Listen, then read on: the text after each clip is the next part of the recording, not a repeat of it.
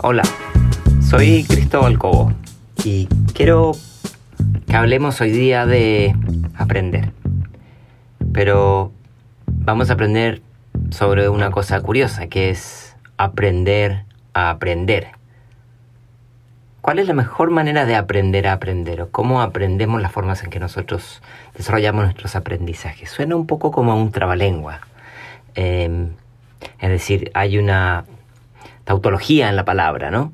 Pero eh, justamente de eso quiero hablar, de cómo hacemos para aprender. Em, y curiosamente es algo que a veces se da por descontado. Los seres humanos aprendemos de manera innata, de manera consciente o inconsciente, estamos todo el tiempo aprendiendo. Sin embargo, hay distintas formas de aprender. Mejor dicho, todos aprendemos de distintas maneras. Y la pregunta está en si todos aprendemos de distintas maneras, ¿cuál es la manera en que yo aprendo de manera más efectiva? Y esa es una pregunta que cada uno tiene que hacerse. Imagínense, por ejemplo, que un día en la historia de la humanidad ocurre una pandemia que suspende la vida en todo el planeta. ¿Se imaginan la situación? Bueno, y en esa eh, situación imaginaria de una pandemia, Imagínense que los niños y los jóvenes y los adultos no pueden ir ni a la escuela ni a la universidad. Imaginen. Imaginen que en ese mundo supuesto la gente tendría que estudiar desde el hogar. Todo el planeta que tiene acceso a Internet debiera buscar la manera de aprender desde el hogar. Ustedes saben que la gente no aprende solamente porque está en el hogar con acceso a Internet algún par de contenidos tienen que ocurrir otras cosas además del acceso a contenidos para que realmente aprendamos a aprender. Si no, lo contrario, cada vez que entramos a una biblioteca aprenderíamos de manera automática y esa no es la realidad. Entonces, vamos a navegar un poco sobre esta idea de cuáles son las maneras en que nosotros aprendemos. Pero primero tenemos que entender cómo funciona el cerebro. Y el cerebro tiene algunos preferencias y algunas debilidades o algunas vulnerabilidades que tenemos que entender y comprender. Por ejemplo, al cerebro le cuesta mucho navegar en contextos de incertidumbre, en contextos de ambigüedad. Por ejemplo, en el caso de una pandemia donde todo parece interrumpido. La ambigüedad puede ser porque tenemos poca información o porque tenemos mucha información. Seguro que a muchos de ustedes les suena esta idea de mucha información, que es justamente lo que nos ocurre cada vez que entramos a Internet. Pero también hay otras debilidades del cerebro. Por ejemplo, cuando entramos en entornos de mucha complejidad, de mucha información, de muchos estímulos, nosotros tendemos a pensar en automático y tendemos a replicar los patrones o las experiencias que nosotros ya tuvimos. A veces nos cuesta mucho ir más allá de los patrones o sistemas de pensamiento que tenemos incorporados. Aprender a pensar de una manera distinta no es algo tan sencillo. Y, y aquí uno de los retos que tenemos en una época de mucha información es desarrollar capacidades para estar abierto a lo distinto sin incorporar lo distinto siempre como lo real o lo falso. Hay que tener algunos mecanismos de filtro. En un mundo donde hay mucha información, es importante tener algún mecanismo de filtro, una suerte como de escepticismo inteligente, que podamos ponderar y valorar si algo vale la pena o no.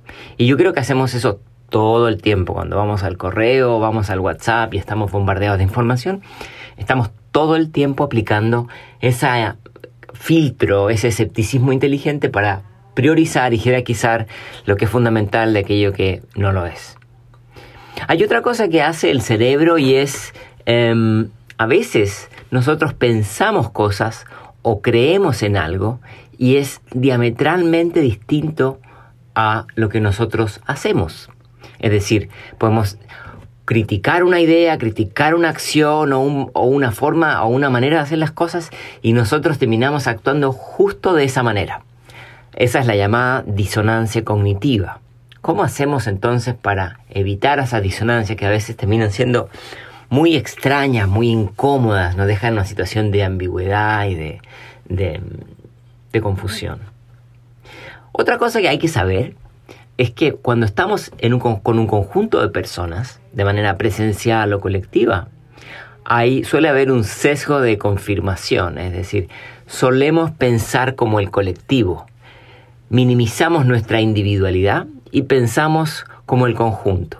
Y eso, a veces, neutraliza nuestras ideas para sumarnos al grupo, a veces para bien y a veces para mal, a veces pensamos algo que no es afín a lo que plantea el resto de los compañeros o los, resto de miembros de un grupo y no abrimos la boca para no ser la fuente de, de ruido o de conflicto.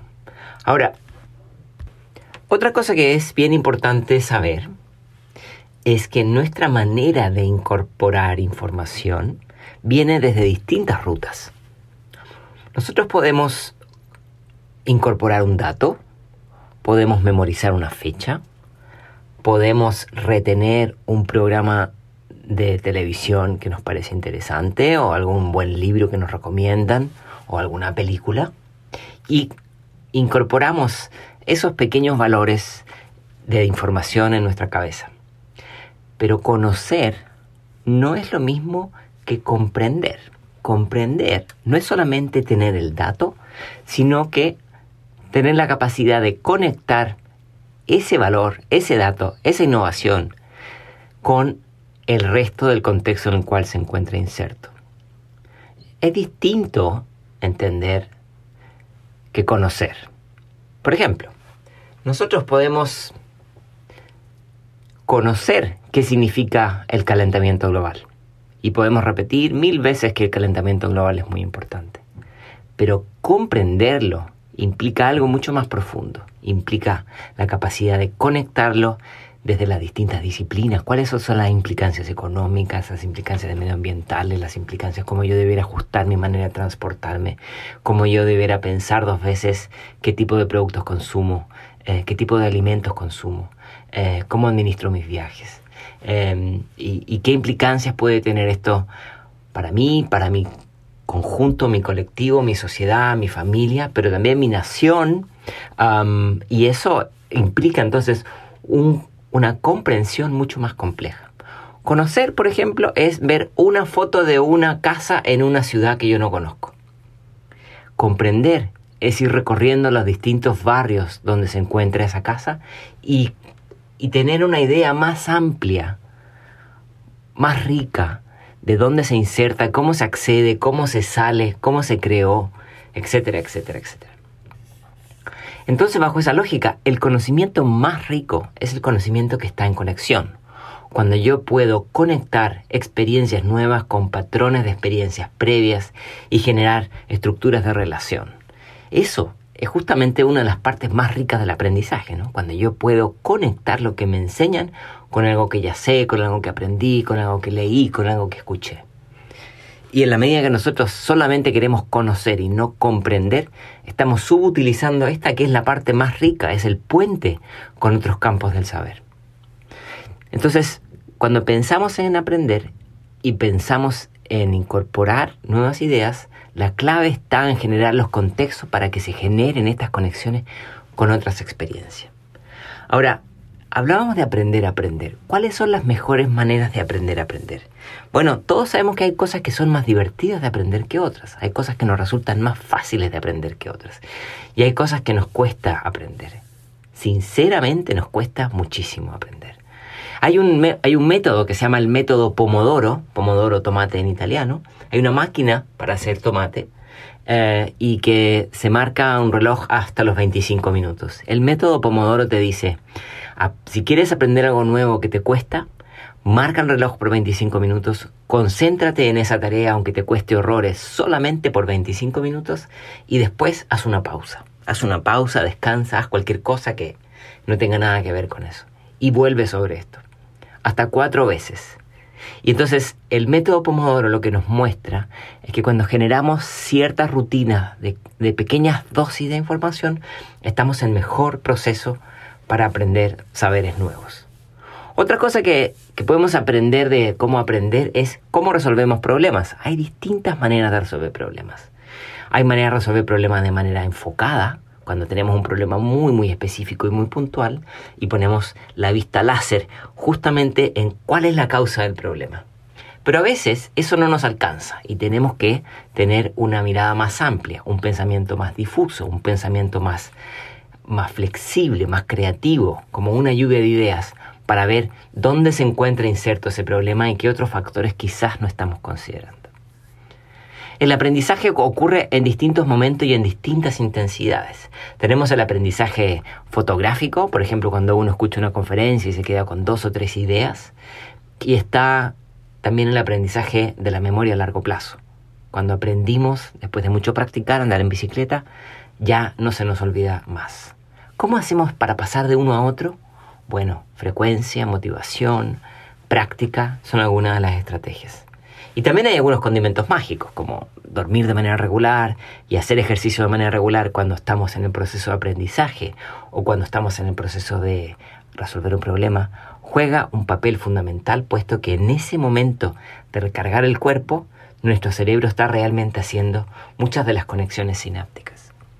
Ahora, es una de las lecciones que hemos aprendido en esta pandemia es que el proceso de aprendizaje no puede estar solamente en las manos del sujeto que enseña, el docente, sino que ha de estar en las manos también del que aprende. Nosotros tenemos que ser arquitectos de nuestro propio aprendizaje. Nos pueden poner un montón de guías para que estudiemos y un montón de calificaciones para que aprobemos. Pero la verdad es que el verdadero motor del aprendizaje son las motivaciones también intrínsecas, cuando yo exploro algo por la pasión de aprender algo, por la pasión de explorar, por la pasión de descubrir, por la pasión de salir de una duda, por ejemplo. Entonces, en ese contexto el docente juega un papel muy importante, pero es un papel distinto. Es un papel de mentor, como un coach, que no hace la carrera por ti, pero que te acompaña en el proceso y te da algunas guías. Una de las cosas más interesantes que hemos visto de esta pandemia es que hay muchos sistemas educativos y estudiantes de muchos países que han descubierto que aprender en contextos fuera del aula son oportunidades extraordinarias para aplicar muchas de estas técnicas de aprendizaje autoadministrado. No significa que el aprendizaje en la escuela no sea importante o en la universidad, es fundamental. El aprendizaje es fundamentalmente una práctica relacional, en el vínculo con otros. Aprendemos en la mediación de la interacción con los demás, sin duda. Y adquirimos valores y un montón de habilidades socioemocionales. Pero el aprendizaje que muchas familias están llevando ahora desde la pandemia, es un aprendizaje que ocurre desde otra perspectiva, un aprendizaje más independiente, más autoadministrado, donde puede haber un mejor equilibrio entre motivaciones intrínsecas y extrínsecas. Entonces podríamos preguntarnos, ¿se puede sacar provecho a ese aprendizaje o se puede complementar con el otro aprendizaje, el aprendizaje más formal y regular donde estamos todos en, el mismo, en la misma aula escuchando a un docente? Muy probablemente sí. Distintas investigaciones nos muestran que eh, este aprendizaje remoto también tiene enorme valor desde esta lógica de aprender a aprender. Y hay países como Singapur, que han decidido cuando acabe la pandemia mantener algunos días o algunas horas eh, de aprendizaje desde el hogar porque tiene un valor.